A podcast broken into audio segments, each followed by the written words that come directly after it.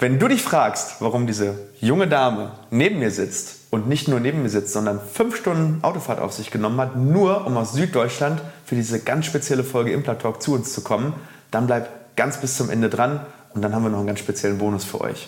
Jetzt geht's los.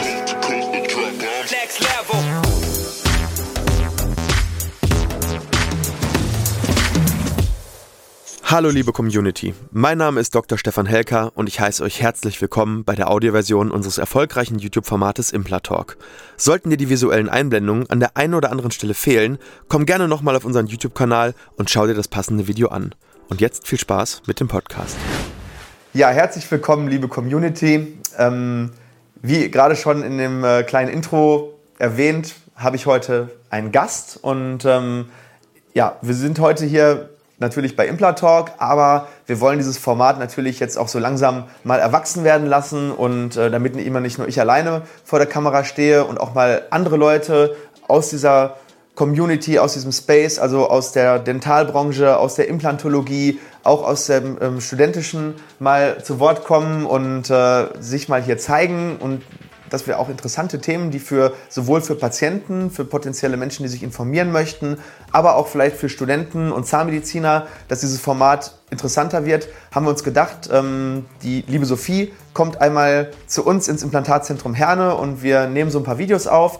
Deswegen, wenn du ähm, das interessant findest, was sie so hier äh, von sich gibt, dann schau auf ihrem Kanal vorbei, um Sophie Hobelsberger und sie macht ganz, ganz tolle Videos äh, im Bereich Zahnmedizinstudium, gibt dort Tipps, wie du richtig lernst, wie du durchs Studium kommst. Und ähm, ja, ansonsten würde ich die Sophie sich einfach einmal selber vorstellen lassen und ich wünsche dir ganz viel Spaß mit dem heutigen Video. Also, Sophie. Dankeschön. Also ich heiße Sophie Hobelsberger und mein Kanal heißt genauso seit ungefähr einem Jahr, glaube ich, habe ich mich dafür entschieden, das so zu machen. Und meine Videos drehen sich ums Zahnmedizinstudium. Ich mache schon ein bisschen länger YouTube, als ich Zahnmedizin studiere. Ich bin jetzt äh, bald im fünften Semester Zahnmedizin und äh, studiere in Erlangen. Und ich habe einfach gemerkt, dass äh, die Nachfrage total groß war, als ich ähm, angefangen habe, so ein bisschen was darüber zu erzählen, wie das Zahnmedizinstudium überhaupt aufgebaut ist. Es gab irgendwie als ich gesucht habe, super wenig Infos dazu und ich habe mir mega die Gedanken gemacht, wie lerne ich, was habe ich überhaupt für Prüfungen und was kommt überhaupt auf mich zu. Es war alles total viel, als ich studieren angefangen habe und dann habe ich das halt in die Hand genommen und habe mir gedacht, okay, ich muss mir das jetzt zwar selbst erarbeiten, aber vielleicht hat dann wenigstens jemand anders was davon und es macht riesen Spaß und auch, dass ich die Möglichkeit bekomme, darüber eben genau sowas wie das hier zu machen, ist für mich Wahnsinn, weil ich glaube, das kann jeder Student nachvollziehen, ähm, dass man sich riesig darüber freut, wenn man als kleiner Student die Möglichkeit bekommt, einfach in einen laufenden Betrieb reinzugucken und zu sehen, wie könnte vielleicht mal mein Berufsalltag aussehen. Von dem her freue ich mich riesig und ähm, ja, hoffe, wir haben eine gute Zeit. Sehr cool. Ähm, ja, und wir haben uns ja auch überlegt, was können wir so äh, bieten, was vielleicht ähm, beide Zielgruppen, also beide Communities ähm, so ein bisschen abholt. Und mein Kanal geht ja hauptsächlich um Implantologie, mal so ein bisschen Angstpatienten, wie schafft man seine Angst zu überwinden, ähm, so ein bisschen Mindset. Aber eigentlich ist es gestartet mit dem Thema Implantologie und das ist ja auch mein Spezialgebiet und ich glaube, dass das Thema Implantologie auch für viele Zahnmedizinstudenten ein Riesenthema ist. Ne? Also wie orientiere ich mich und ähm, will ich das vielleicht später mal selber machen? Und da haben wir gesagt, okay, wir machen heute hier ein Video für meinen Kanal äh, zum Thema Implantologie, so zehn Vorurteile, was stimmt, was stimmt nicht im Thema Implantologie und damit wollen wir heute vielleicht mal so ein bisschen ähm, aufräumen und dann haben wir ja noch ein, zwei Videos ähm, äh, für deinen Kanal gedreht, die ja. verlinke ich dir natürlich oder verlinke ich euch ähm, einmal unten in den Show Notes und wir blenden die auch hier oben einmal ein. Ähm, schau die dir an, die sind auch super, super spannend. Ähm, ein Thema ist ja so ein bisschen aus dem Alltag von uns. Ne? Wie sieht ein Alltag äh, eines Zahnarztes aus? Und das andere Video ist ja dann über Weisheitszähne, also die zehn Dinge, die man bei Weisheitszähnen glaubt, die aber so eigentlich gar nicht stimmen. Ähm, ja, ganz spannend, haben wir ähm, gerade frisch abgedreht, kommen dann bei der Sophie auf dem Kanal. Okay, und wir haben das ähm, heute eigentlich so aufgebaut, dass wir sagen, die Sophie hat sich selber mal so überlegt, was wären denn so meine Fragen zum Thema Implantologie, ähm, hat die sich aufgeschrieben und ich würde die einfach beantworten. Und wenn ihr in den Kommentaren Zusätzliches dazu wissen wollt, dann schreibt uns das gerne rein, wir antworten dann und wir haben bestimmt auch einige Sachen vergessen und wir würden uns freuen, wenn ihr da ähm, mit uns in die Diskussion geht. Und ja, davon lebt ja der Kanal, in dem wir auch von euch was lernen können, was euch bewegt. Und mit, damit starten wir, glaube ich, einmal rein, oder? Genau, ich habe mir überlegt, dass ich gleich so die, das Größte zuerst anspreche. Und zwar, was, glaube ich, ganz, ganz viele mit einem Implantat verbinden, ist, dass es auf jeden Fall ganz teuer ist. Ja, das stimmt. Ähm, das kriegen wir natürlich auch sehr, sehr viel. Wir machen ja wirklich sehr, sehr viel Implantologie hier. Und ja. wir haben auch noch mehr Leute, die sich dafür interessieren. Und nicht jeder kann es sich nun mal leisten. Das ist einfach so. Ähm, man muss aber auch immer gucken, was für ein Wert steht eigentlich dahinter. Ne? Und wenn es so ist, dass zum Beispiel ähm, ein Implantat, ähm, nehmen wir jetzt einfach mal einen fiktiven Wert, sagen wir mal, ein Implantat kostet 2000 Euro. Ja. ja. Das ist natürlich viel Geld und es ist für viele Leute auch so viel Geld, dass sie sich so vielleicht aus, dem, aus der Portokasse definitiv nicht leisten können. Und ähm, da muss man eben auch schauen, wie sieht die Kasse aus. Mhm. Wenn man sich aber leisten kann, dann ist es in ganz, ganz vielen Fällen die mit Abstand beste Lösung. Weil ähm, eine Brücke zum Beispiel, die kostet auch ungefähr die Hälfte, also so um die 1000 Euro, wenn man es in einem vernünftigen Qualitätsstandard macht. Ne? Ich rede jetzt nicht von, von dem günstigsten vom günstigsten, was man nach fünf Jahren neu macht, sondern ich rede jetzt wirklich von etwas, was man sein Leben lang mit sich rumträgt, sein Leben lang benutzt und ähm, ich weiß nicht, ob vielleicht einige von euch das Video gesehen haben. Ich habe ja auch mal so ein Video gemacht, was ist ein Implantat wirklich wert? Und ähm, wenn man sich überlegt, wie oft nutze ich das? Ja, ich kaue jeden Tag drei, vier Mahlzeiten, a 20 Minuten. Und wenn ich das nicht mehr richtig machen kann, ja. kann ich nicht mehr richtig essen, ich kann nicht mehr richtig lachen. Also das Lächeln ist eins der wichtigsten Dinge im Leben, es äh, ist ein Spiegel meiner eigenen Persönlichkeit. Und wenn das nicht funktioniert und ich muss jedes Mal Angst haben, dass meine Prothese runterfällt, wenn ich ähm, auch nur ein Stück Fleisch esse, ja. dann ist das überhaupt keine Lebensqualität. Und dann würde ich, bevor ich in den Urlaub fahre oder bevor ich rauche oder bevor ich äh, mir ein teures Auto hole, doch immer erstmal schauen, dass meine grundsätzliche Lebensqualität stimmt. Und da ist die Implantologie definitiv nicht nur ihr Geld wert, sondern viel, viel mehr als ihr Geld wert. Du hattest angesprochen, dass das ja was, was lang, langfristiges ist. Was würdest du sagen, sind Implantate wirklich was, was lange hält? Weil ich glaube, dass das schon so ein bisschen festsitzender Glaube ist, dass ich da jetzt ganz, ganz viel Geld zahle und dann habe ich ein Implantat. Aber wie lange kann ich das überhaupt benutzen, wenn ich es gut pflege? Ja, ähm, also ein bisschen was ist auch Genetik, muss man sagen. Also wenn ich eine gute Genetik habe, wo nichts gegen spricht. Also es gibt Leute, die haben eine Veranlagung für Parodontose oder Parodontitis. Wenn ich diese Veranlagung im Gencode habe, dann habe ich auch eine Veranlagung für Periimplantitis. Das bedeutet, mhm. dass ein Implantat auch einen Knochenabbau entwickeln kann. Okay. Aber auch hier, wenn man das gut pflegt und man geht regelmäßig in die Prophylaxe, hat man ein maximal leicht erhöhtes Risiko für einen Implantatverlust. Und es gibt ganz viele Studien. Es gibt auch eine Studie, die erwähne ich in einem unserer Videos. Ähm, da wurden äh, 10.000 Implantate über 20 Jahre nachbeobachtet. Mhm. Super, super spannende Studie.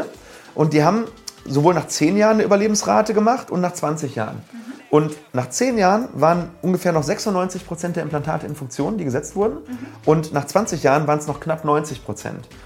Und das ist echt krass. Ich meine, wenn ich jetzt mal überlege, jemand kommt zur Welt und kriegt seine hinteren Backenzähne mit 12 Jahren. Ja. Ganz viele Menschen haben mit 40 Jahren diese hinteren Backenzähne schon nicht mehr, nach 25 Jahren. Ja. Wenn du jetzt überlegst, du kriegst mit einem Implantat eigentlich eine neue Wurzel mhm. und startest neu. Und du hast keine deutlich schlechtere Überlebensrate als mit einem eigenen Zahn. Ja, dann ist das, finde ich, mega, mega gut. Ja, es hört sich, also vom, vom Gedanken her hätte ich eigentlich gedacht, dass es nicht so lange hält. Aber wie ist denn das eigentlich? Weil das ist vielleicht absoluter Irrglaube, aber muss ich ein Implantat überhaupt so sauber machen? Weil ich, also mein Gedanke ist, wenn ich einen Zahnersatz habe, den ich rausnehmen kann, dann muss ich auf den noch mehr achten, als wenn ich was festschraube. Falsch. Ist genau, ist genau andersrum. Ne? Ähm, beim Implantat ist es äh, eigentlich genau das Gegenteil. Man muss sich so vorstellen, das Implantat ist wie eine neue künstliche Wurzel. Mhm. Und ein Zahn, also eine eigene Wurzel, hat den Vorteil, ähm, dass es eine eigene Blutversorgung hat. Also der Zahn ist ja im Knochen aufgehängt, das äh, lernt man ja im Anatomiekurs, glaube ich, erstes, zweites Semester ja. oder so, mit den schapäischen Fasern. Und diese schapäischen Fasern haben aber auch ein Versorgungsnetzwerk. Das heißt, da ist eine Durchblutung und die Durchblutung bringt auch Abwehr. Und ja. Abwehr ist ganz wichtig, weil die Mundhöhle ist ja eigentlich das Einfallstor für Bakterien. Da kommen die ganze Zeit Luft, ähm, Essensreste oder Essen rein ähm, und diese Bakterien müssen irgendwie bekämpft werden. Und ähm, das ist einfach so, auch wenn sich allein schon ein Stückchen ähm, Fleisch zum Beispiel im Zwischenraum verhängt ja, und dann da irgendwie 20, 30 Stunden sitzt, ja. allein da fangen schon die Bakterien an, das zu zersetzen und dann gehen die ganzen Säuren da rein und, und die Bakterien gehen auch in die Zahnfleischtaschen. Und der eigene Zahn hat ein Abwehrsystem. Das Implantat hingegen nicht. Das heißt, hier kommt die, ein, die eigene Abwehr eigentlich nur aus dem Knochen, wo das Implantat drin ist. Ja. Und ähm, das Implantat hat eine verringerte Abwehr. Es ist immer noch so, dass eine Abwehr da ist, aber je besser die Abwehr ist, umso eher kann der Körper mit dieser bakteriellen Belastung selber klarkommen. Okay. Ähm, bei einem Implantat, das Implantat ist echt auf Pflege angewiesen. Also egal, ob du festsitzenden Zahnersatz auf Implantaten machst, mhm. da ist es ähm, noch viel wichtiger, weil du kannst ihn nicht rausnehmen, den Zahnersatz. Und du musst dann auch, wenn du zum Beispiel auf reinen Implantaten, sagen wir, du hast sechs Implantate, eins, zwei, drei, vier, fünf, sechs, machst ein Hufeisen drauf, also eine feste Brücke und verschraubst die oder zementierst die sogar. Dann hast du überall unter den Brückengliedern ja äh, Flächen, wo du von außen mit der Zahnbürste ganz schwer drankommst. Ja. Da musst du mit Zahnseide, mit Zwischenraumbürstchen drunter. Weil ansonsten hast du dort Bakterien, die sitzen da monatelang ja. und ein Biofilm entwickelt sich ja. Der wird ja immer dicker, dicker, dicker und dann irgendwann in der Tiefe des Biofilms bilden sich ja diese sogenannten anaeroben Bakterien und das sind die, die richtig böse sind. Ja, und die fangen dann an, irgendwie Knochen abzubauen, machen dann Entzündungen und dementsprechend, also mein Rat, wenn du echt Implantate hast, dann plan auch ein Budget ein für eine vernünftige Prophylaxe ja. und plan Zeit ein für die vernünftige Implantatpflege. Gilt aber auch für herausnehmbaren Zahnersatz, aber ganz besonders bei Festsitzenden.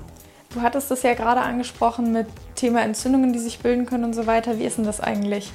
Kann man, wenn man ein Implantat hat, überhaupt noch Schmerz empfinden? Oder ist es das so, dass die Leute dann, wenn sie zubeißen, eigentlich gar nicht mehr spüren, dass sie überhaupt oder wie funktioniert das? Ja, das ist eine richtig interessante Frage. Die wird mir auch oft gestellt. Das ist total ähm, faszinierend, weil wenn wir das beantworten wollen, müssen wir uns einmal anschauen, wie funktioniert denn eigentlich die Schmerzleitung und die Sensibilität beim eigenen Zahn. Ähm, wir haben ja gerade schon über die schalpischen Fasern gesprochen und die hängen den Zahn ja auf. Jetzt ist da eine Blutversorgung, aber nicht nur eine Blutversorgung, sondern auch eine nervale Versorgung. Also der Nerv äh, äh, läuft dort auch irgendwo lang oder viele kleine Nerven und die haben Druckrezeptoren ja. und eben auch Kälterezeptoren. Das heißt, sobald irgendwie, beziehungsweise die scharpischen Fasern sind Druckrezeptoren und die Kälterezeptoren sitzen im Nerv, in der Pulpa. Ja, also sprich beim Zahn, wenn irgendwann die Karies bis zum Nerv geht, das ist das, was Zahnschmerzen macht, oder wenn es dann heiß-kalt empfindlich wird. Das ist ja. ja klar. Das alles haben wir natürlich im Zahn nicht. Mhm. Ja, also im, äh, im Implantat nicht. Im Zahn haben wir das, kommt ein Druck von oben, zum Beispiel du beißt auf irgendwas, was du nicht erwartest, ein Schrotkorn ja. oder irgendwie eine harte Kruste oder so und dein Gehirn meldet innerhalb von 100 Millisekunden, oh stopp, wenn ich jetzt noch mehr Kaudruck gebe, dann bricht da was.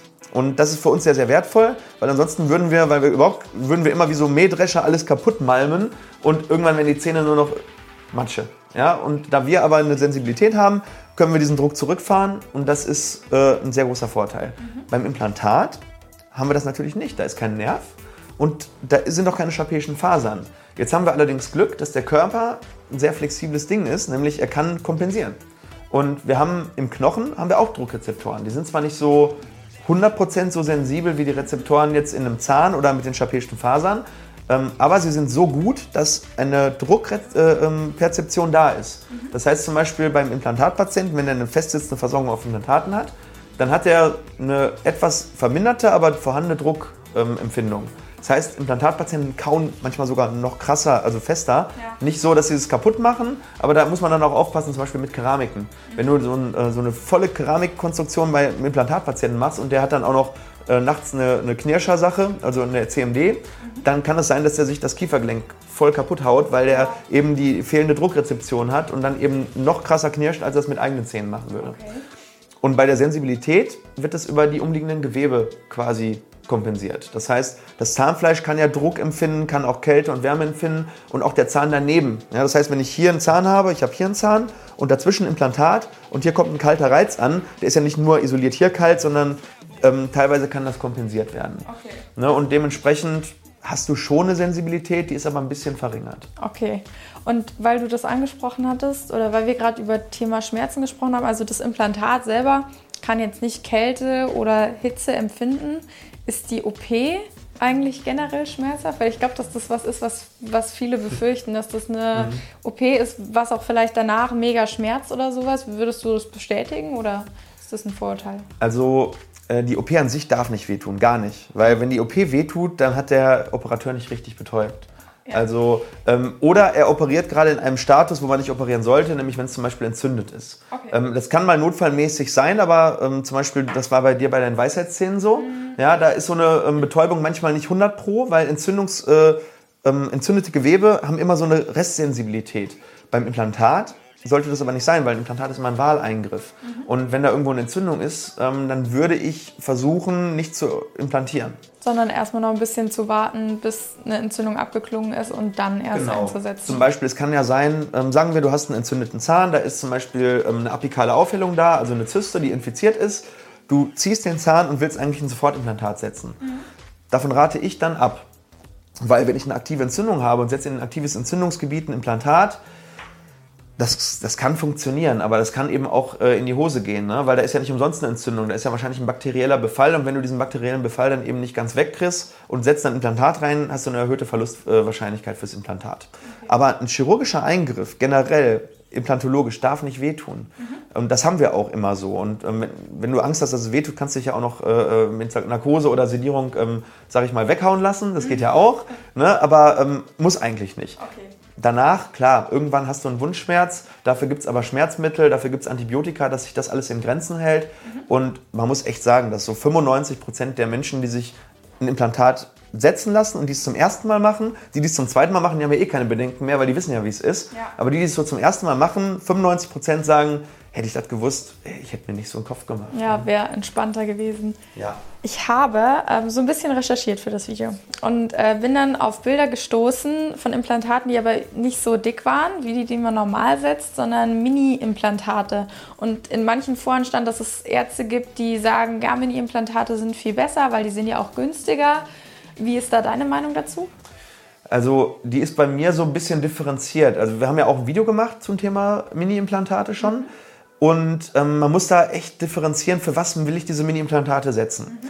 Sagen wir mal, ich habe eine 85-jährige Omi, ja, die hat schon einen sehr starken Knochenabbau, die ist vielleicht nicht mehr so gut zurecht und die hat vielleicht, naja, sagen wir mal, einfach ähm, ein paar Allgemeinerkrankungen. Ja, und der willst du einfach nicht mehr so einen großen Eingriff zumuten. Dann kann es schon sinnvoll sein, zu sagen, hey, die hat vielleicht noch eine durchschnittliche Lebenserwartung, ist jetzt böse gesagt, aber von vielleicht fünf Jahren ähm, fünf Jahre, wir setzen Mini-Implantate, um den Zahnersatz so ein bisschen zu befestigen. Mhm. Hey, das ist vollkommen okay. Und da bin ich auch voll auf der Seite derjenigen, die das dann sagen. Aber sagen wir mal, ich habe jetzt einen 35-Jährigen ja. und der möchte Implantate noch für 50 Jahre haben. Und äh, jetzt gibt es ganz viele Studien zum Thema Mini-Implantate, Haltbarkeit versus ähm, richtige Implantate. Also Mini-Implantate sind so Implantate zwischen 2 und 2,8 mm Durchmesser. Also viel, viel deutlich dünner. Also ab 3 mm fang, fangen richtige Implantate an, eigentlich so richtig erst ab 3,3, 3,4 mm und geht dann hoch bis, bis sogar bis 6 mm Durchmesser. Das sind dann so, aber so richtige Teller schon. Also du bist immer so um die 4 mm bei normalen Implantaten, plus minus 0,5. Und die haben natürlich auch eine ganz andere Fläche. Das heißt, so ein Durchmesser hat eine viel höhere Fläche. Je kleiner ich werde, umso kleiner wird die Fläche. Aber der 35-Jährige wird deswegen ja nicht weniger kauen. Ja. Der haut die gleiche Kraft auf eine viel kleinere Fläche ja. und dementsprechend kriegt dieser Knochen, das Implantat gibt ja die Kraft weiter auf den Knochen. Ja. Und je, je, höher diese Kraft pro Fläche ist, umso größer sind die Belastungsspitzen auf den Knochen. Und da gibt es auch Studien, ähm, Knochen mag das nicht, wenn Biegekräfte und sehr hohe Kräfte auf eine Stelle kommen. Und der baut dann ab und das führt dann irgendwann konsekutiv zu dem Verlust des Mini-Implantates. Okay. Und deswegen bin ich jemand, der sagt, ähm, festen Zahnersatz oder endgültigen Zahnersatz, der noch richtig lange halten soll, immer auf richtigen Implantaten. Weil ähm, viele, häufig sind diese Mini-Implantate auch einteilig. Das heißt, ähm, da kann man jetzt nicht nochmal was abschrauben oder draufschrauben. Das heißt, wenn oben, da ist meist so ein Kugelkopf drauf, wenn der irgendwie abbricht, verbiegt, dann ist das ganze Implantat hin und dann muss man das ganze Implantat wieder rausholen. Okay. Und es ist eine Riesenprozedur. Es ist zwar günstiger, aber auch nicht so viel günstiger, dass man sagen würde, ähm, ja, das lohnt sich jetzt extrem. Ne? Das kostet dann irgendwie die Hälfte. Ähm, aber da gibt es so einen schönen Spruch, wir können es uns häufig nicht leisten, das günstigste zu kaufen. Mhm. Das bedeutet, wenn du das günstigste kaufst, machst du es in fünf Jahren sowieso nochmal. Ja, und hast Schmerzen gehabt, OPs. Willst du das? Ich weiß, ich, ich würde es nicht wollen. Nee, ich glaube, das ist auch dann so ein bisschen der Punkt, dass man vielleicht am falschen Ende dann auch gespart hat. Worauf ich auch eingehen wollte, was dazu ganz gut passt, ist Thema OP im Ausland. Ich bin nämlich auf ein Video auf deinem Kanal aufmerksam geworden, wo du so ein bisschen drauf eingegangen mhm. bist weil es bestimmt einige Leute gibt, die sich denken, oh, warum sollte ich denn unbedingt in, in Deutschland mich, mich behandeln lassen, wenn ich ähm, das Ganze für weniger Geld auch im Ausland machen kann. Was ist denn da deine Meinung zu? Ja, also habe ich eine ganz klare Meinung dazu. Wir sind hier sag ich mal, in Deutschland und wir haben ja ein sehr, sehr gutes äh, medizinisches Versorgungssystem. Ja, zum Glück. Das heißt, die Qualität dessen, was hier gemacht wird, ist im Durchschnitt sehr, sehr hoch. Also wenn du hier einen vernünftigen Behandler dir suchst und du hast ein vernünftiges deutsches Dentallabor, was das anfertigt, kannst du dir sicher sein, dass du on top bist, was weltweite Qualität anbelangt. Mhm. Ähm, klar, Qualität hat einen gewissen Preis. Das ist einfach so. Wir haben deutsche Löhne, wir haben deutsche ähm, Materialkosten und wir haben natürlich auch deutsche Mieten und deutsche Angestelltengehälter und die sind nun mal da, aber du kriegst natürlich auch eine unfassbare Qualität dafür. Ja.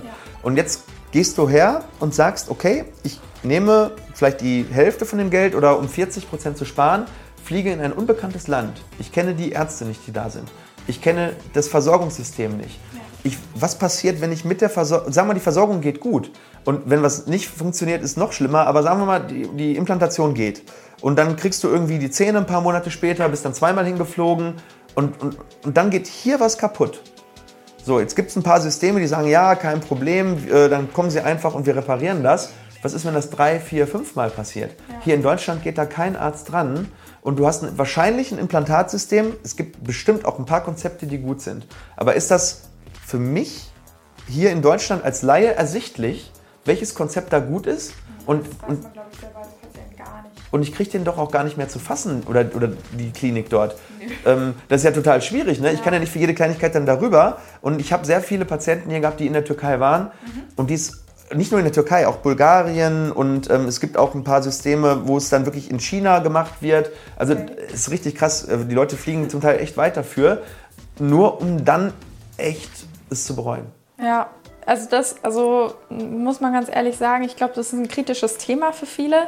Das ist eine ja. extrem persönliche Entscheidung. Es gibt bestimmt auch Leute, die sagen, hey, ich möchte das aber trotzdem machen. Wenn man dann dafür einfach in Kauf nimmt und sich sagt, okay, vielleicht ist das Ergebnis dann nicht 100% das, was man braucht, ja. sondern vielleicht ein bisschen weniger und man sagt, für mich ist es okay, weil ich habe dafür aber auch viel, viel weniger gezahlt, dann ist es in Ordnung. Aber ich glaube, für die meisten Leute, wenn es um sowas geht wie ähm, Implantate, ist es ja was, was man macht, weil man eine Lebensqualität verbessern will.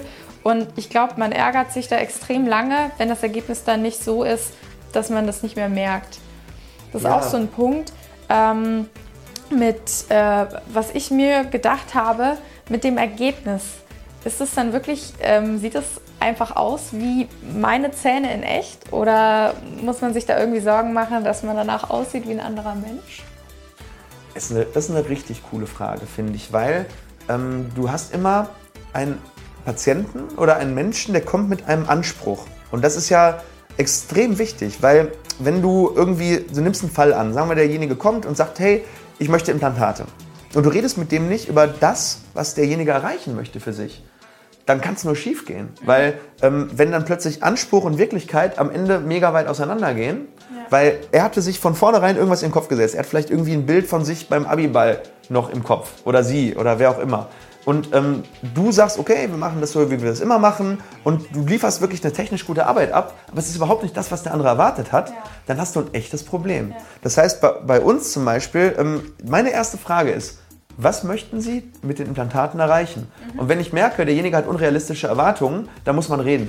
Ja. Dann muss man einfach drüber reden und sagen, ähm, ja, das und das können wir leisten. Also sprich zum Beispiel Funktionen können wir super wiederherstellen, Sie können wieder alles essen, aber Sie haben zum Beispiel eine fortgeschrittene Parodontose. Es wird eben so sein, dass die Zähne ein bisschen länger werden oder wir müssen extrem viel Knochen aufbauen. Mhm. Ähm, man kann schon viel mit der modernen Implantologie erreichen und zum Beispiel auch wenn ähm, Patienten kommen, denen fehlt zum Beispiel ein Frontzahn, das ist ja so die Königsdisziplin. Ne?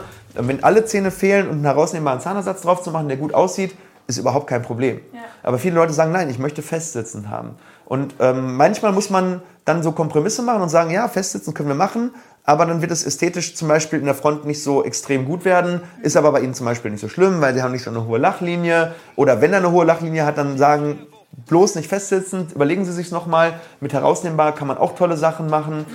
Also in, um es jetzt mal kurz abzukürzen, in, in 80 bis 90 Prozent der Fälle sieht es richtig, richtig gut aus. So wie, so genau wie man es haben will. Ja. Und, und, und auch echt so, dass man nicht mehr unterscheiden kann von einem eigenen Zahn. Die anderen 10 bis 20 Prozent der Fälle, da muss man echt individuell reden und, und, eine klare Zielvorgabe setzen und sagen, okay, das können wir leisten, das können wir leisten, das wird schwierig. Ähm, wir werden es natürlich versuchen, aber wenn das nicht erfüllt wird, äh, dann bitte nicht, äh, nicht nachsehen, weil ähm, das und das, die und die Voraussetzungen bringen sie mit. Und das finde ich auch wichtig, dass man da von vornherein ähm, im Prinzip so ein Vertrauensverhältnis aufbaut, dass derjenige auch merkt, krass, der hat sich damit beschäftigt. Ja. Und dann ist es meistens auch nicht so schlimm, wenn es dann nicht so wird, wie derjenige es am Anfang im Kopf hatte. Aber wenn, wenn es dann so einfach abgeliefert wird, ohne vorher darüber gesprochen zu haben, dann wirkt es nämlich im Nachhinein wie eine Entschuldigung. Nee, klar. Warum du es nicht geliefert hast. Ja, absolut. Meine eigenen Zähne, so leiden die da nicht drunter, wenn ich da Implantate reinmache? Werden die da nicht irgendwie, tragen die da keinen Nachteil von? Nee, eigentlich okay. ist es eher das Gegenteil. Wenn dir zum Beispiel ja Zähne fehlen, musst du ja überlegen, ähm, du hast 14 Zähne im Idealfalle oben. Ja? Und jetzt gehen mal drei Zähne verloren oder zwei, sagen wir, die beiden Sechser fehlen. Mhm. Und jetzt stell dir vor, du hast den Siebener und den Fünfer und jetzt stehst du vor der Entscheidung, was machst du? Mhm. Jetzt kannst du dich entweder dafür entscheiden, eine Brücke machen zu lassen, dann musst du den Siebener und den Fünfer ja beschleifen. Ja. Das kann Sinn machen, wenn die eh schon eine große Füllung haben oder im Prinzip überkronungsbedürftig sind. Ja dann kann das echt sinnvoll sein. Das, da reden wir auch mit den Patienten immer drüber. Ähm, aber in sehr vielen Fällen haben die Zähne nichts. Zum Beispiel, wenn irgendwie ein Zahn, mal, ein Zahn durchgebrochen ist ja. und äh, irgendwie durch, weil du falsch draufgebissen hast, das Schrotkorn, was wir äh, ja, ja, schon besprochen haben, ne? Äh, und dann ist der Zahn in der Hälfte durch und der Zahn davor und dahinter hat nichts. So, jetzt beschleifst du zwei gesunde Zähne und nicht nur das, sondern diese beiden Zähne, die eigentlich nur sagen, hey, ich möchte eigentlich nur mein Gewicht tragen, ja. müssen plötzlich auch noch den dritten Zahn mit ersetzen. Okay. Und du, der, der Kaudruck ist ja trotzdem immer noch der gleiche. Bei einem Zahn geht das meistens noch, aber jetzt lass die zweite Brücke dazukommen, jetzt lass die dritte Brücke dazukommen und dann hast du plötzlich nur noch vielleicht acht Zähne, die das machen, was sonst 14 Zähne machen. Ja. Und dann haben wir wieder das mit der Knochenbelastung. Genau. Und dann kriegt der Knochen immer mehr Kraft, die Zähne kompensieren das eine Zeit lang, aber irgendwann fällt das ganze System in sich zusammen. Und ein Implantat ersetzt eben diese eine Wurzel, die fehlt und nimmt den Kaudruck von den anderen Zähnen weg. Und das ist was extrem Positives. Und du musst die Zähne nicht beschleifen. Also in echt 95 Prozent der Fälle ist das Implantat medizinisch die beste Lösung und schont die anderen Zähne maximal. Und mein Implantat, also so eine OP, ich meine, das kommt natürlich auch total drauf an, ähm, wie viel man da überhaupt macht. Aber was ist ungefähr so der OP-Aufwand? Für ein Implantat? Jetzt nicht minimalinvasiv an. Ich glaube, das ist was, was viele so ein bisschen mit Implantologie verbinden, dass es immer große OPs sind und dass man danach auch vielleicht lang ausgenockt ist. Mhm. Also, das ist dieses klassische von bis. Ja, das heißt, äh, du hast Implantat-OPs, die gehen innerhalb von 10 Minuten vonstatten. Ja. Sagen wir, dir fehlt ein Einzelzahnimplantat, du hast genug Knochen. Ganz ehrlich, ähm, Betäubung, lokale, das geht schneller als eine Füllung. Ne? Wenn es ein geübter, geübter Implantologe macht, du machst einen kleinen Schnitt, machst das Zahnfleisch ein bisschen zur Seite, machst eine Bohrung, setzt es in den Tat rein, nähst wieder zu. Wenn du das 500, 600 Mal im Jahr machst, dann geht das mega schnell, der Patient merkt gar nichts davon, der weiß am nächsten Tag, also wenn er die Nähte nicht fühlen würde, würde er sagen, ist nichts gewesen. Ja. Und dann gibt es natürlich aber auch größere Rekonstruktionen, muss man ganz ehrlich sagen. Sagen wir mal, jemand ist zahnlos, er möchte feste Zähne, er braucht sechs Implantate, er braucht einen Knochenaufbau, dann geht das so bis zu, naja, sagen wir mal so einer zweieinhalb Stunden OP. Die kann man aber dann in Narkose machen oder in Dämmerschlafnarkose. Und ähm, auch das kriegt man echt gut hin. Ähm, wir haben, haben, ja viele Patienten, die das schon gemacht haben. Klar, hier und da gibt es mal Schwellung und ähm, man muss so eine Woche vielleicht ein, ein, bisschen durch einen gewissen Heilungsprozess durch. Aber auch hier ähm, stellt man sich mal so Horrorgeschichten vor und die bewahrheiten sich dann echt in den meisten Fällen nicht. Ne? Also äh, die meisten Implantat-OBs liegen unter einer Stunde. Okay, super. Weil eigentlich hätte ich jetzt gedacht, dass es viel, viel länger dauert, so eine OP zu machen. Aber gut, das kommt natürlich sicher darauf an, wie oft man das macht. Ja, Wenn man es oft macht, dann stimmt. ist man auch irgendwann schneller dabei. Routine ist wichtig. Optimal. Also ich würde sagen, dass die Sachen, die ich mir so gedacht habe, die mir auf dem Herzen lagen oder Sachen, die ich so im Internet gefunden habe, alle geklärt sind. Vielen, vielen Dank dafür. Ich glaube, dass das auch Gerne. richtig cooler Input ist, weil einfach für mich jetzt schon allein die Erfahrung in der Praxis wirklich toll war man bekommt einfach als Zahnmedizinstudent sonst nicht die Möglichkeit, so hinter die Kulissen zu gucken und zu sehen, wie das so abläuft. Und es ist auf jeden Fall ein super spannender Bereich. Also ich werde mir auf jeden Fall überlegen, in die Richtung zu gehen. Finde ich richtig spannend, weil es halt auch sehr viel Operatives ist. Und ähm, wir hatten uns was überlegt, aber ich glaube, das kannst du besser anteasern. Ja, also wir hatten uns gedacht, ähm, weil wir das ja als Kooperation gemacht haben, haben wir uns überlegt, was können wir irgendwie ähm, deiner Community irgendwie noch als Mehrwert geben, als kleinen Bonus oder als kleines Bonbon. Und ähm, falls das für euch spannend ist, dann würde ich einem aus äh, Sophies Community anbieten, dass äh, wer möchte, ein Praktikum bei uns machen kann, ein bis zu einwöchiges, ähm, kann auch nur ein, zwei Tage sein. Ich weiß ja nicht, wo derjenige herkommt. Du hast ja eine Community ja. deutschlandweit. Und ich glaube aber, dass es für echt viele Zahnmedizinstudenten richtig spannend wäre, in einer implantologischen, chirurgischen Praxis mal reinzuschnuppern, zu merken, hey, wie ist das so? Vielleicht auch in einer Praxis, die noch ein bisschen jünger geblieben ist, weil deine Community äh, sind ja meistens äh, junge Leute. Also haben wir uns Folgendes überlegt. Ähm, wer mitmachen möchte, der abonniert meinen und Sophies Kanal sozusagen als äh, Absichtserklärung, um bei diesem, ich weiß nicht, ob es ein Gewinnspiel ist, aber es ist eigentlich eher so eine Art, ja, eine Art Gewinnspiel. Und schreib uns doch mal unten in dem Video in die Kommentare, wer du bist, warum du gerne bei uns ein Praktikum machen würdest und wir würden dann ähm, ich würde sagen, so ähm, zwei, drei Wochen nachdem das Video online gegangen ist, sollen wir eine Deadline setzen. Sagen wir ähm, zum 1.10 zum 1.10. Ähm, schauen wir alle Kommentare durch, die im Prinzip, ich würde sagen, ähm, markier das irgendwie in einem Kommentar, ähm, schreibst du in Sternchen ähm, äh, Gewinnspielkommentar oder sowas und schreibst du, warum möchtest du gerne bei uns ein Praktikum machen und wir losen das ganz fair aus. Und ähm, ja, dann würde ich mich freuen, wenn du dann irgendwann in ein paar Monaten hier bist und mal reinschnupperst und merkst, wie es in der echten Welt, in der echten Implantologiewelt und in der echten Zahnarztwelt so abgeht und äh, ja, bin gespannt, wer sich da alles so meldet und ähm, freue mich da schon auf die Resonanz. Ja, ist auf jeden Fall, kann ich euch wirklich sagen, ist ein richtig cooler Input und ihr bekommt einfach mal das von einer ganz anderen Seite mit, als wenn ihr immer in der Uni sitzt und immer sehr, sehr viel Theorie habt, aber gar nicht wisst, wie das dann überhaupt im Berufsalltag aussehen kann und ob das euer Ding ist. Finde ich wirklich eine super Chance, also macht gerne mit. Cool. Mit dem würde ich sagen, sind wir auch für heute am Ende. Und ähm, wenn dir das Video gefallen hat, wie immer, ich weiß, ich äh, werde nicht müde, das zu betonen, gib uns einen Daumen nach oben, abonniere unseren Kanal, abonniere Sophies Kanal. Und ich freue mich, dich nächste Woche für eine neue Folge Implant Talk wieder begrüßen zu dürfen. Dann wahrscheinlich erstmal wieder mit mir alleine, aber wir werden uns bemühen, in Zukunft hier richtig interessante Leute reinzubringen, sodass du auch mal ein bisschen über den Tellerrand schaust und wir nicht nur immer über mich oder unsere Implantologie reden, sondern auch mal andere Sachen siehst. Also mit dem, Sophie, danke, dass du da warst. Dankeschön. Und wir sehen uns nächste Woche. Ciao. Tschüss.